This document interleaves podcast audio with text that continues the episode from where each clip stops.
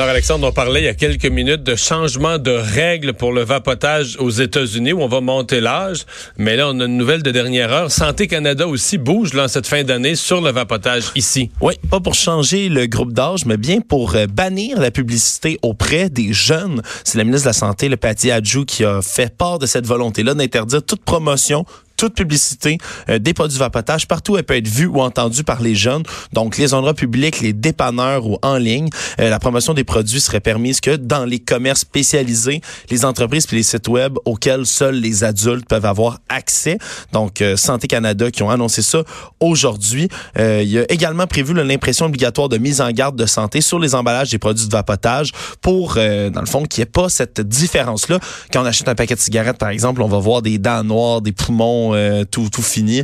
Euh, maintenant, ça va être la même chose sur les produits de vapotage afin de bien marquer que il n'y a pas vraiment de différence au fond, que euh, finalement, ça peut être tout aussi dommageable pour votre santé. Mais la publicité envers les jeunes, toute l'année, je pense à chaque fois qu'on a reçu des groupes pour parler de vapotage, des risques du vapotage, c'était toujours le premier item qui était demandé à Santé Canada de restreindre la publicité euh, qui était destinée aux, plus jeunes. Il y a ce grave accident à Saint-Alexandre en Montérégie. Euh, le, en fait, le jeune, je crois que c'est le jeune conducteur de 16 ans qui a succombé à ses blessures. Oui, il est finalement décédé, euh, le conducteur de 16 ans, malheureusement. c'est un accident qui est survenu hier dans la petite municipalité de Saint-Alexandre en Montérégie. il y a quatre aux autres adolescents qui prenaient place à bord du véhicule. Trois hommes, deux femmes qui sont tous âgés entre 16 ans et 17 ans. Euh, la voiture, là, vers 13h30 hier, qui s'est euh, qui s'est retrouvée là, dans le champ, qui a dérapé, quitté la route dans un fossé.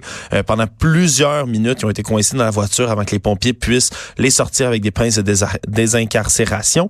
ils ont fini par se, se, faire transporter en ambulance jusqu'à l'hôpital et le décès a finalement été constaté du conducteur. Aujourd'hui, ouais écoute, il est décédé, le jeune, on fera pas un, procès, mais c'est sûr qu'il avait pas le droit, là. Je veux dire, mathématiquement, euh, je le sais, mes enfants viennent de passer à travers ça, il faut que ça fasse un an que t'as ton que, que t'es inscrit euh, comme conducteur apprenti, que t'as ton permis d'apprenti conducteur pour pouvoir passer l'examen pour avoir ton vrai permis. Faut que ça fasse un fait que tu peux pas avoir 16 ans. avec le permis d'apprenti, il faut que tu roules avec quelqu'un qui ça fait plusieurs années. Je me souviens oui, plus exactement. je, pense conducteur je pense que c'est deux ans avec son permis. Son vrai permis. Son vrai permis. Là, des jeunes de 17 ans avoir son vrai permis. Soit, soit qu'il y a une erreur dans les reportages sur les âges, mais si les âges dans les reportages sont vraiment exacts, précis, 16, 17 c'est c'est un jeune qui a conduit, qui avait peut-être son permis d'apprenti conducteur, mais qui n'avait pas le droit de conduire seul.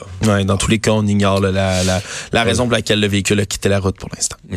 Mais c'est ça, un accident, cinq jeunes à bord. Et finalement, le président Trump, qui euh, dans ces jours euh, peut-être difficiles pour lui, a une victoire. Il a, il a recruté. Il y a un démocrate hier qui avait pas voté avec les autres démocrates, qui avait, qui avait comme été dissident de son parti, qui est allé un cran plus loin ce, cet après-midi. Oui, il avait voté contre l'impeachment de Donald Trump. Jeff Van Drew, un élu démocrate du New Jersey, euh, un ancien maintenant élu démocrate du New Jersey, puisque il a fait savoir qu'il allait rejoindre le parti républicain.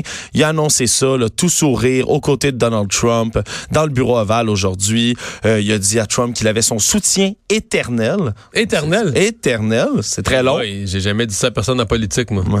ah non? non, ben, une année à fois. on va regarder ce que ça donne. Ouais, bon, ben, donc le soutien éternel. Soutien éternel, OK. Alors, euh, c'est pas, euh, c'est pas peu. Et maintenant, il a fait savoir que c'était, c'est ça. Il va devenir républicain. Il dit que c'est tout simplement plus adapté pour lui.